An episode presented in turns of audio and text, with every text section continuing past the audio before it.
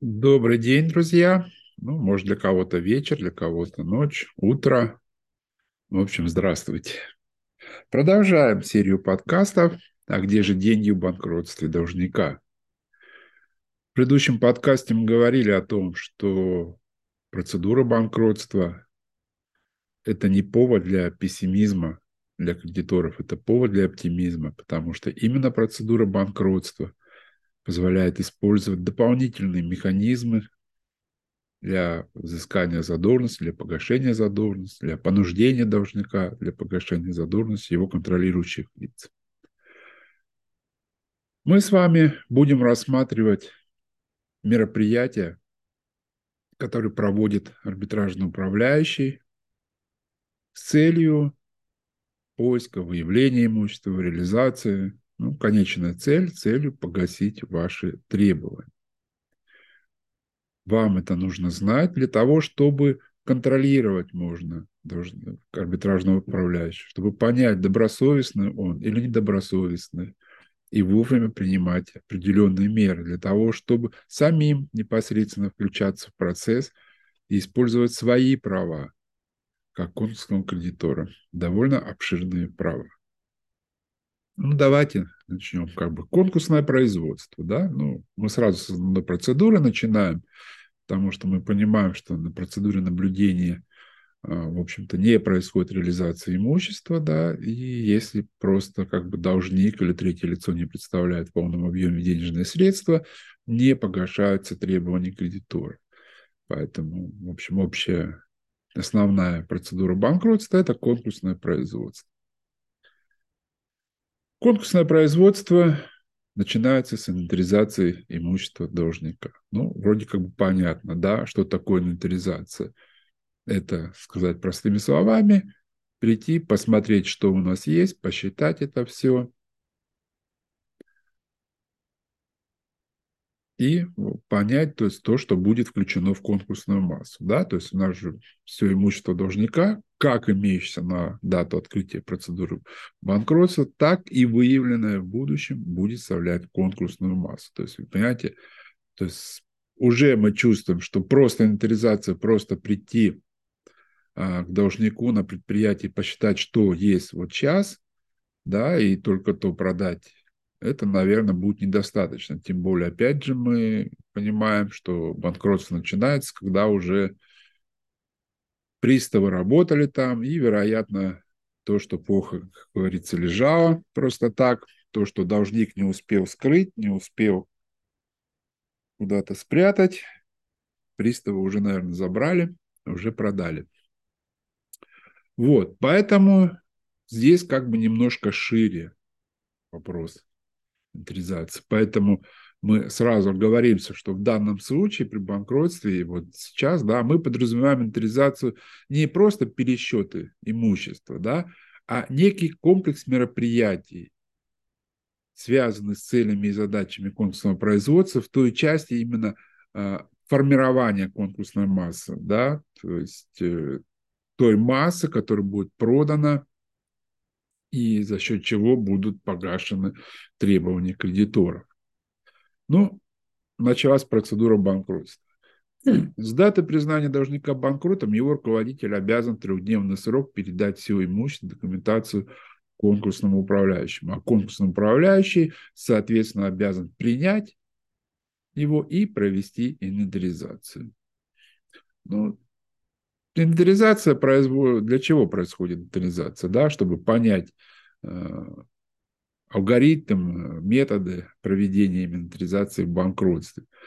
Общие цели проведения инвентаризации – это выявление имущества, имеющегося в наличии, с целью включения его в конкурсную массу. Да, понятно. Вот есть имущество, я пришел, управляющий, я его увидел, я его посчитал, я его занес в ведомость, включил в конкурсную массу. Определение имущества, которое было в собственности должника как минимум в течение последнего трехлетнего срока, да, и определить вероятно его нахождение в настоящее время, основание его выбытия из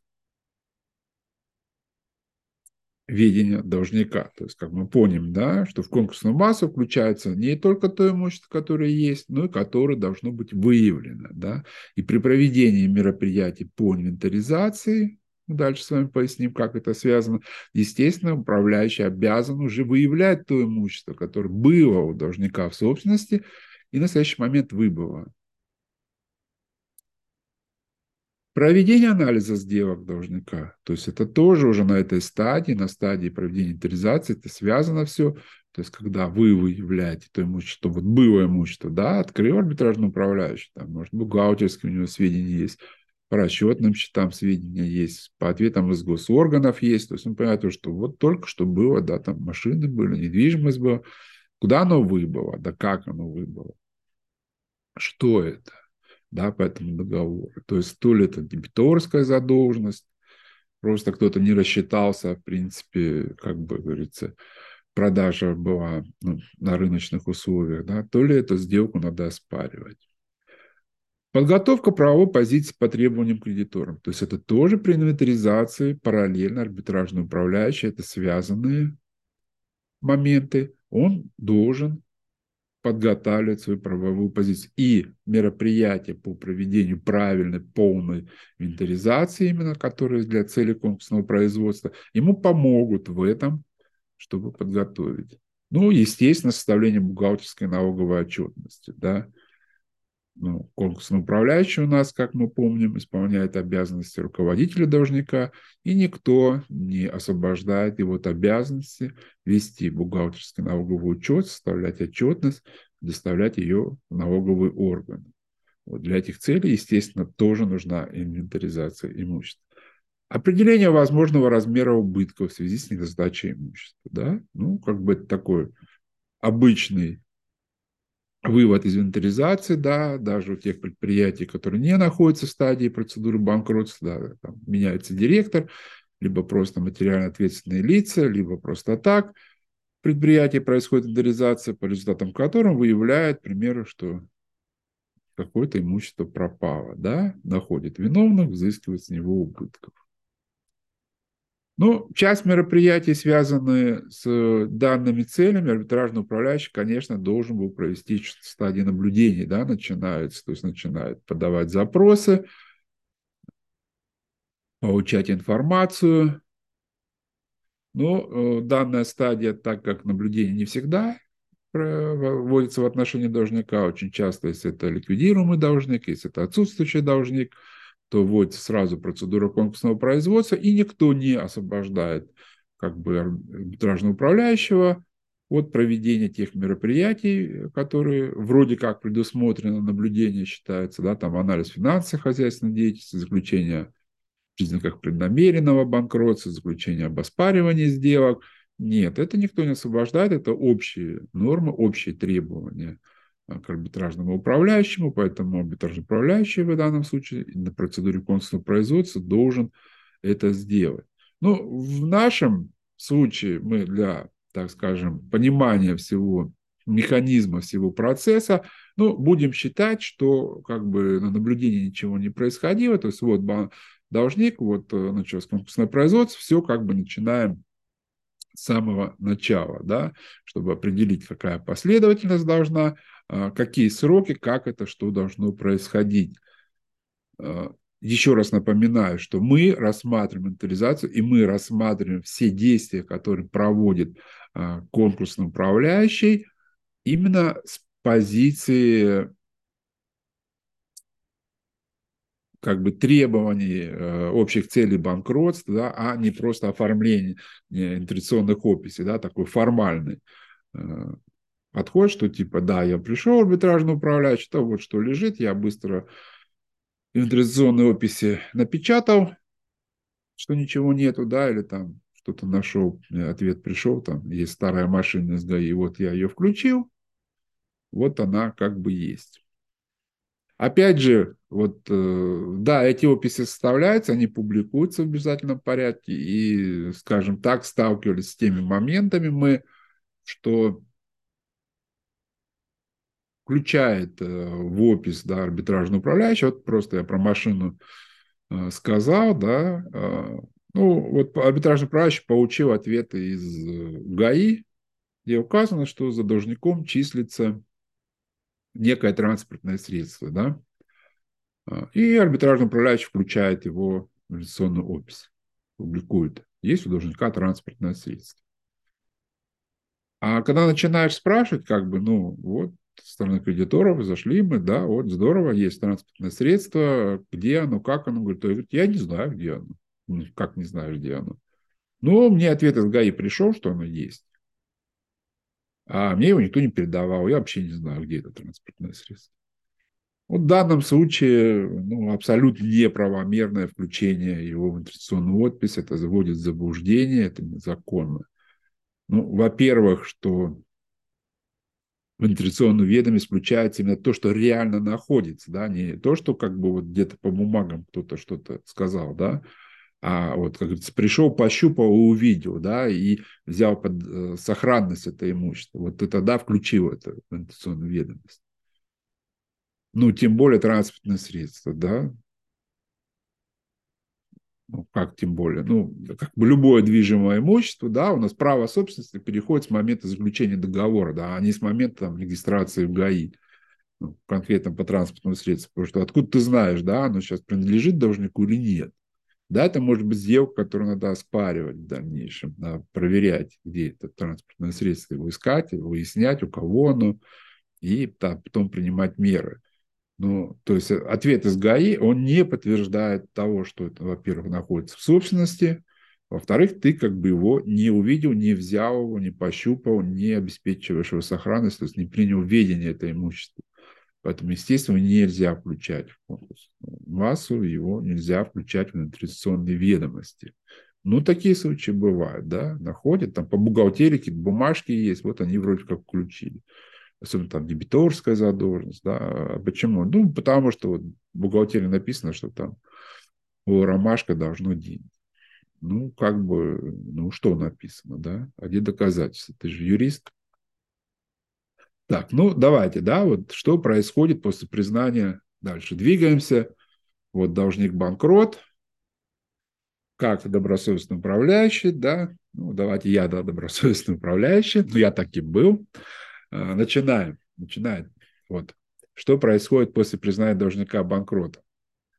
А, ну, естественно, первое, что происходит, то есть э, все кредиторы, да, уже не могут взыскивать в каком-то ином порядке, какие-то требования их не могут погашаться, и все кредиторы э, должны, они это делают, они подают заявление в реестр требований.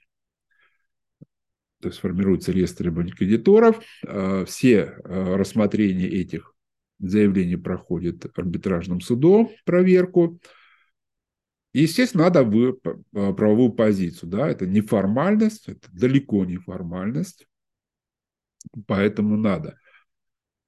И, как показывает практика, не все кредиторы добросовестные в формировании своих требований. А есть кредиторы, вообще фиктивные кредиторы, да, которых цели, в общем-то, просто контроль над банкротством, либо незаконное получение каких-то денежных средств. Есть аффилированные лица с требованиями а, ну, собственники, да, там еще какие-то аффилированные лица, которых требования не подлежат включению в реестр требований кредиторов. И конкурсный управляющий обязан провести анализ этих требований и выработать соответствующую правовую позицию. Его задача, чтобы в реестре требований кредиторов были достоверные сведения. Ну, если все участники дела о банкротстве, начиная с его руководителем и контрагентов, конечно, добросовестно, то это вроде как бы просто, да, то есть может где-то какая-то небольшая техническая ошибка, но в общем, да, что там делать. Ну, скажем так, 99% так не бывает.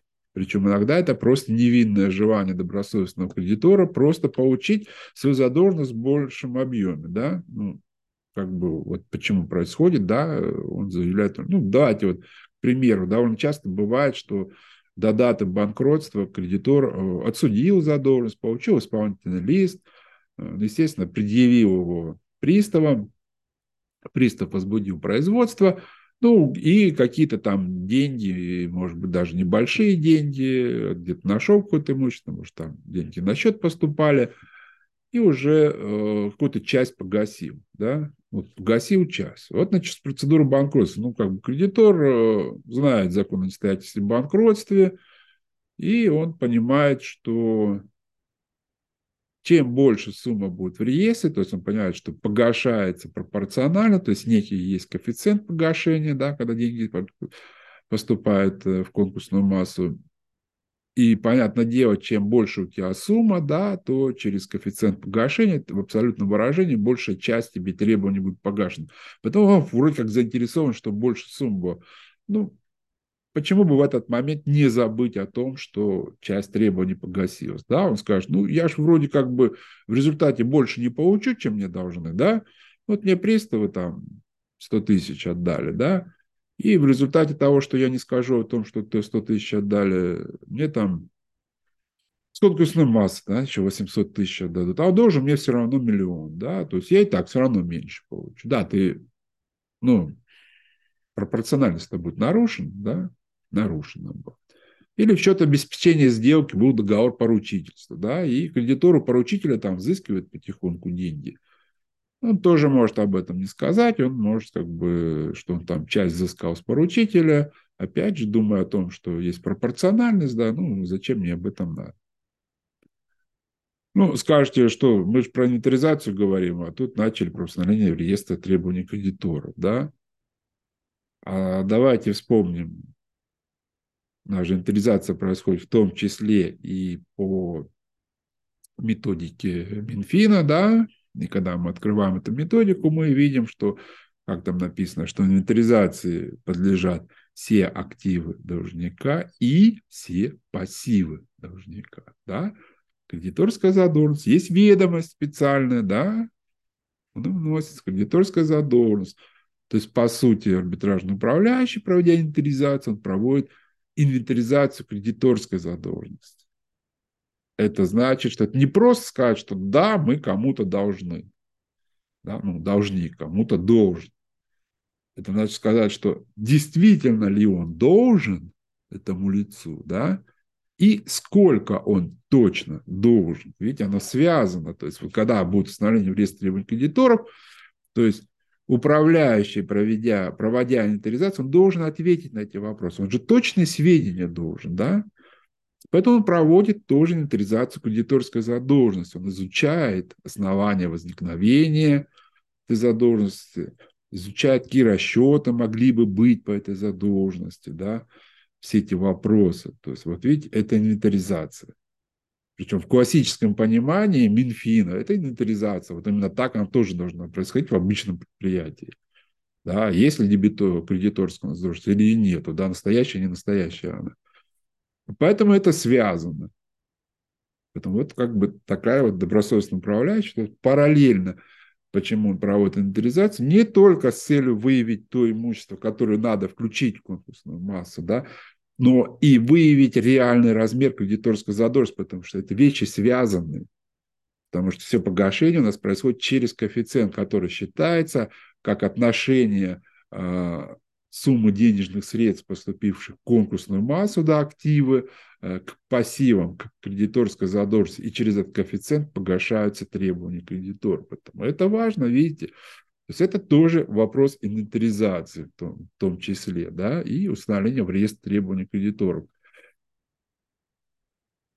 Поэтому уже, опять же, проведя, проводя инвентаризацию в этой части, э, проверки, для цели проверки обоснованности требований кредиторам, конкурсом управляющему надо знать как минимум следующие данные. То есть фактически корпоративную структуру должника, понять, есть аффилированные, нет аффилированные лица, кто такие они, да, изучить бухгалтерские налоговые данные должника, изучить первичную документацию, связанную с заключением исполнения сделок, на основании которых предъявил требования, сведения о состоянии исполнительного производства, погашалось, не погашалось, предъявлял, не предъявлял, сведения о судебных делах да, должника.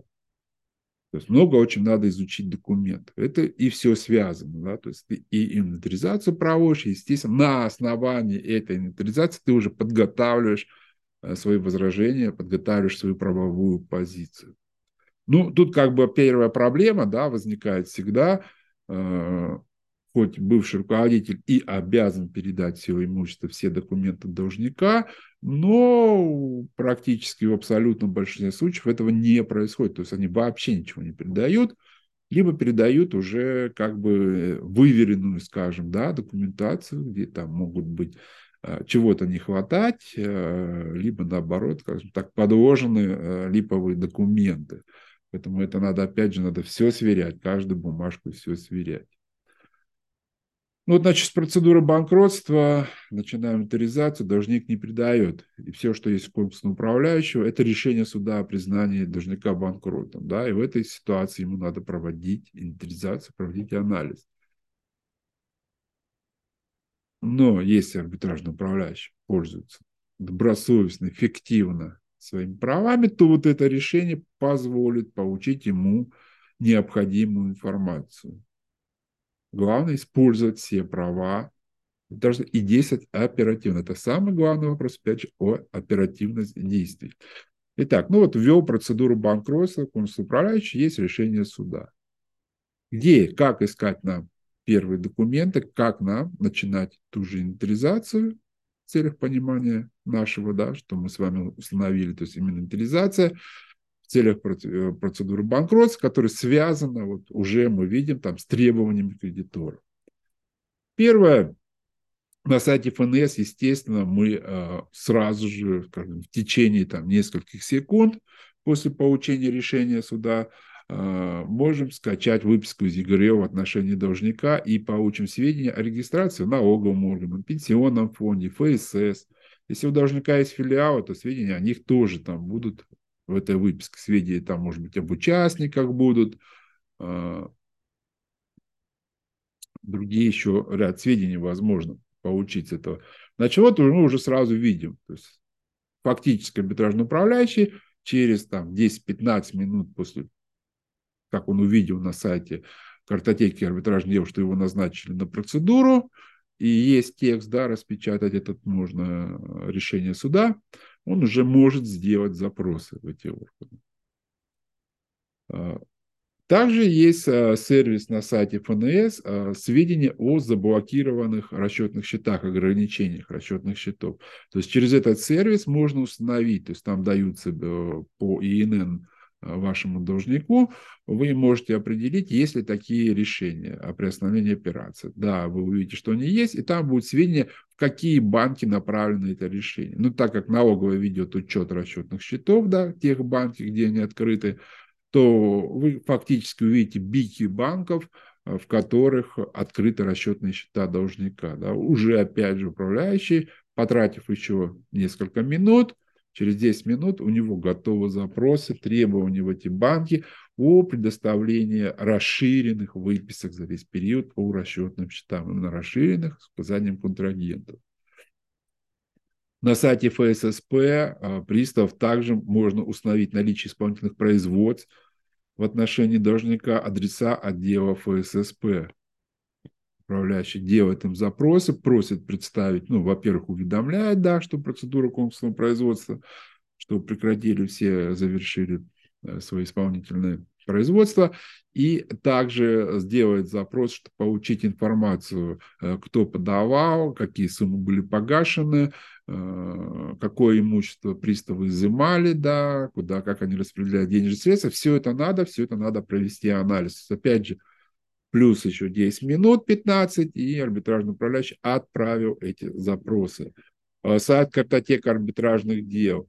А, можно установить контрагентов должника, именно тех контрагентов, с кем был спор у должника. Это как где он и ответчиком являлся, да, в данном случае, то есть, опять же, это проверка Э, кредиторов, инвентаризация кредиторской задолженности, так и где он был истцом. Это уже инвентаризация дебиторской задолженности. Да? Читаем внимательно тексты, читаем акты, э, делаем ходатайство по необходимости по ознакомлению. То есть вот мы выявили, тут же делаются запросы этим контрагентам, требования представить все документы, э, отражающие хозяйственные операции между ними и должником – они обязаны это представить. У арбитражного управляющего есть такое право требовать документы. Ну, естественно, тут же делать запрос во все регистрирующие органы в отношении имущества должника. Ну, в принципе, как бы здесь понятно, да.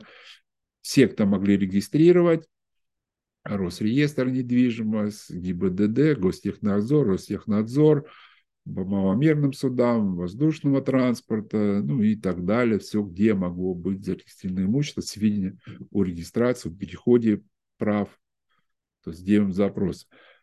Ну, естественно, требования руководителю, есть сведения об участниках, отправляем сведения участникам общества, представить документы, дать пояснение – о э, судьбе должника. То есть фактически вот минимальный план добросовестного управляющего – это на первый день его назначения конкурсным управляющим. Да? То есть это все, в принципе, он должен сделать сразу. Если он этого не делает, вы как бы, параллельно уже да, чуть отвлекаемся, вы уже можете понимать э, добросовестность вашего арбитражного управляющего. Да, формально управляющий может сказать, я не сделал запросы в банк, потому что я отправил запрос налогового органа, чтобы они мне предоставили сведения о расчетных счетах, вот придет ответ, я отправлю. Ну, вроде как формально, даже жалобу напишите, если только по одному этому поводу, ну, суд тоже скажет. Ну, как бы вот, там же более достоверные сведения придут, да, стоит, там, номера счетов будут указаны, еще какие-то сведения. Ну, поэтому, да, вот что-то там, недельку-две он ждет, да, арбитражный управляющий. Ну, а понять вам его отношение вы уже можете, да, к работе, к этим действиям, то ли вот он оперативно направил, требования-то кредиторов идут, позицию-то надо уже делать, да, то ли вот он так будет ждать. Ну, вот минимальный план. Ну, естественно, если есть информационная система, там, типа контур-фокус, там можно еще больше информации о должнике найти, использовать и делать запросы. Самое главное, что конкурсный управляющий должен не забывать, что цель направить за, это не направить запрос, да, некоторые, да. Ну, вот я формально же сделал запрос, все.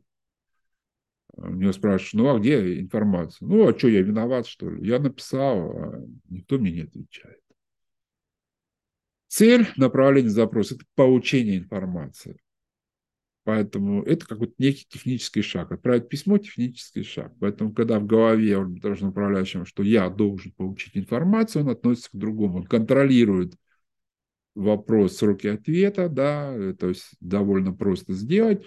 То есть вы отправили письмо, у вас есть РПО, вы знаете, когда э, адресат получил данное письмо, 7 дней по закону на подготовку ответа, направление, пробег почты, и, в общем-то, э, через там две недели вы можете ставить вопрос, можете там изначально позвонить, там, если есть телефон, написать на почту, почему нет ответа, э, ответ тишина, через там еще несколько дней проходит, ну, действуйте дальше. Да, действуйте дальше. Все механизмы есть у арбитражного управляющего, он должен их использовать, обращение в прокуратуру, э, чтобы они вынесли представление о ненарушении закона, да, либо возбудили административное производство в отношении того лица, кто не представляет информацию, то есть воспрепятствовать деятельности арбитражного управляющего, есть такая в административном кодексе статья, это обращение в суд с ходатайством об истребовании документов. Причем все это можно делать параллельно, если вы хотите быстро и эффективно.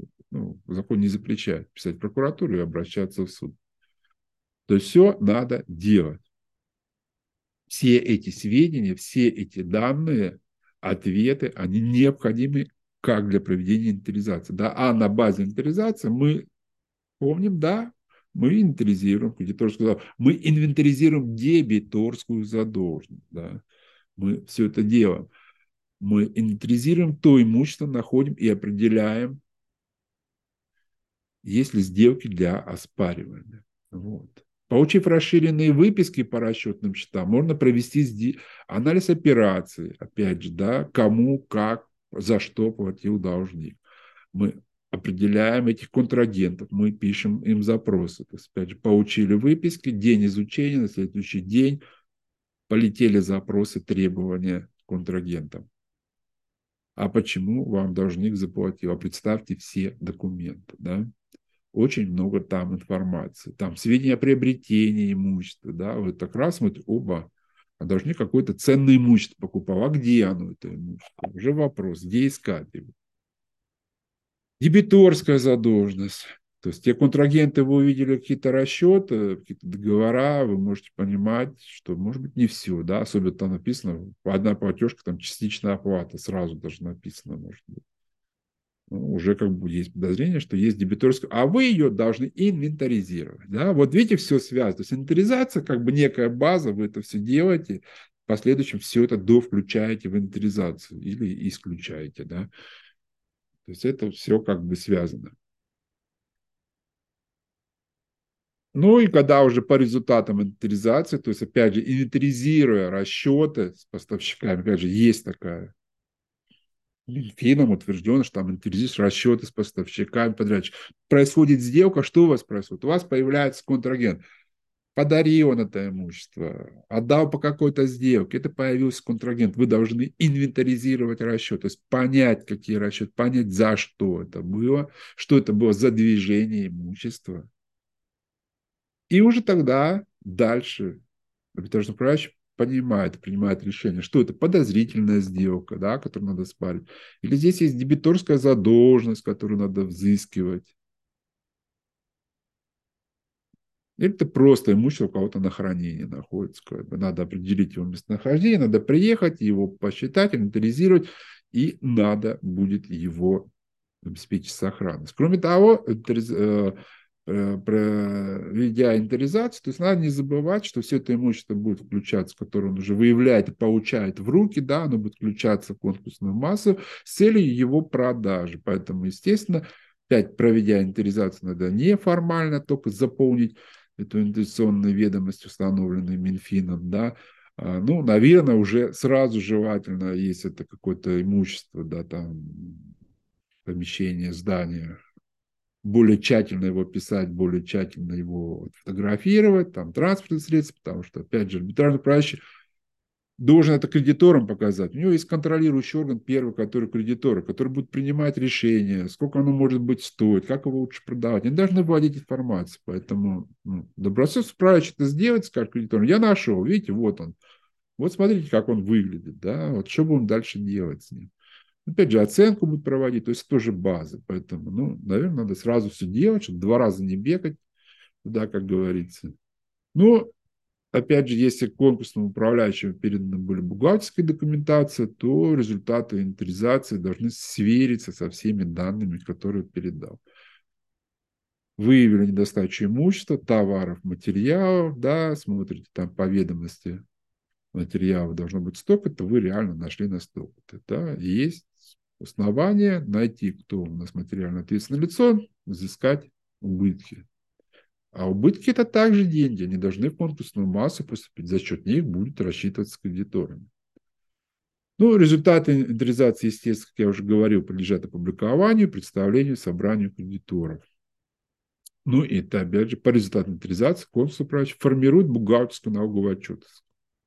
От чего его никто не освобождал, он должен сделать ее, Естественно, она будет в разы отличаться от той последней отчетности, которую сдавали, потому что уже сейчас вы провели инвентаризацию, вы не будете писать те цифры, липовые активы какие-то, цифры, какие-то материалы, запасы, которые, как обычно, есть да, в отчетности, потому что вы это не нашли. Вы корректируете, вы придаете реальную то, что у вас есть на сегодняшний день. Есть сроки проведения, да, и сроки опубликования. Ну, как бы некоторые думают, э, сталкиваются с тем, что ну вот я что в эти сроки нашел, то и есть, дальше не буду искать. Неправильно, надо все время искать. Некоторые говорят, я не буду публиковать, потому что я ищу, может, годами буду искать, пока у меня ответы, запросы, истребования, тоже неправильно. То есть это подразумевает, что в этот двухмесячный срок, который вы делаете, публикуете, вы то, что вы нашли в этот два месяца, да, вы это публикуете. В дальнейшем вы что-то еще продолжаете постоянно эти мероприятия, те же по по поиску, по возврату имущества, как только что-то выявляется и попадает в ваше собственность, ну, в владение должника, включая консумацию, подлежит дополнительная просто инвентаризация, дополнительно публикуется. Ну, что вот, опять же, монетизация кредиторской задолженности. Да, есть решение судов, которые там ранее взыскали с должника.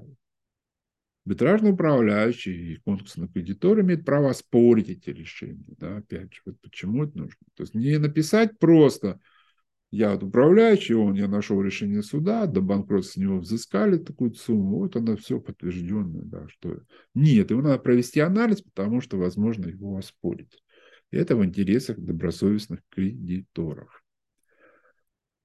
Но давайте, да, как бы мы чуть поняли, да, что за инвентаризация, какие цели, как она должна быть производиться, что дальше происходит. Все имущество, которое выявил, которое получил в руки конкурсный управляющий, оно подлежит оценке дальнейшей э, реализации. Причем в части дебиторской задолженности, да, она также подлежит оценке и реализации, но никто не освобождает арбитражного управляющего параллельно, не то что это его обязанность параллельно принимать меры по взысканию, там, принудительно там, подавать суд, иски в суды, э, получать исполнительные листы, возбуждать исполнитель, ну, подавать заявление о возбуждении исполнительных производств в отношении уже его там дебиторов, должника.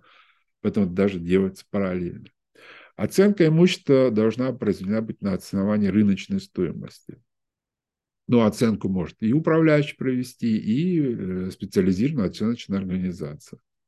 Но мы должны понимать, тоже бывают споры, что сама реализация имущества, она происходит не в совсем рыночных условиях. Да? Что это значит? То есть у нас есть требования, установлены законом, что довольно сокращенный срок экспозиции да, товара, если понимаете, да, ну, как это сказать, что вот если ну, мы просто да, там, продаем что-то, да, решили продать по хорошей цене, ну, можем продавать там полгода, год продавать, да, там мероприятия, рекламу проводить, еще. Ну, в банкротстве такого нет. В банкротстве более сокращенный срок, да, в течение которого должно быть продано. А, какие-то расходы на рекламу тоже это вопрос, то есть, да, его можно решать с собранием кредиторов, но как бы это уже не обязательно, и не всегда кредиторы на это пойдут. А, конечно, предпродажную подготовку тоже никто не будет вести этого имущества. Поэтому, когда происходит оценка, когда вы видите оценку, вы должны понимать, что данная оценка, скажем так, должна быть немного рыно, ниже рыночной э, стоимости. Потому что, опять же, продается, к примеру, с торгов, торги идут на повышение, а если вы максимально рыночную цену утвердили, э, вы уже просто понимаете, что да, ну нереально, никто там уже не будет по этим там, биться, по это, за этот товар не будет. То есть это просто э, проведение впустую торгов, возможно, и дополнительные расходы. И временно, временные, да, и финансовые, и все остальное. Ну, по общим правилам, имущество должника подлежит реализации путем проведения открытых торгов на электронной торговой площадке. Есть минимальные требования публикации сообщений о торгах, да, обязательно размещение ЕФРСБ, в газете «Коммерсант», сама торговая площадка, есть требования к описанию смотрите, да, это минимальные требования, установлены закон. Собрание кредиторов, опять же, вправе принять решение, когда утверждается положение продажи, что есть не дополнительно да, публиковать каких-то других средств массовой информации, что сообщение должно дополнительную информацию содержать, ну, чтобы с целью привлечь больше э, потенциальный круг покупатель. Также арбитражный управляющий самостоятельно может совершать некие, ну, когда же он обязан совершать некие дополнительные действия, да, не подходить формально э, к этому вопросу. В законе предусмотрено, что арбитражный управляющий имеет право для проведения торгов привлечь за счет имущества должника специализированную организацию. Ну, и иногда они как бы говорят, я ничего не знаю, вот организация. Любое привлечение – это расходы. Да? Это текущие расходы, которые будут погашаться до погашения требований кредиторов. То есть целесообразно, что она будет делать, организация?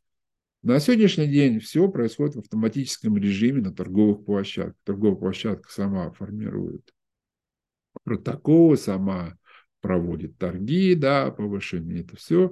То есть арбитражным управляющим надо туда как бы, сведения об имуществе, указать, какой шаг, какая цена.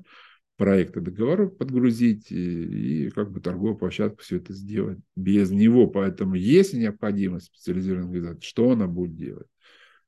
Ну, что может специализированная организация делать? Ну, не знаю, какую-то рекламную кампанию, то есть что. Поэтому контролируйте, контролируйте этот вопрос. Ну, вот видите, какая инвентаризация она бывает. То есть что? Не только просто имущество, которое я пришел, увидел, да, есть интерес дебиторской задолженности. Это должен провести анализ, выявить эту дебиторскую задолженность. Для этого ты делаешь запросы, требуешь документы, проводишь сверки, изучаешь.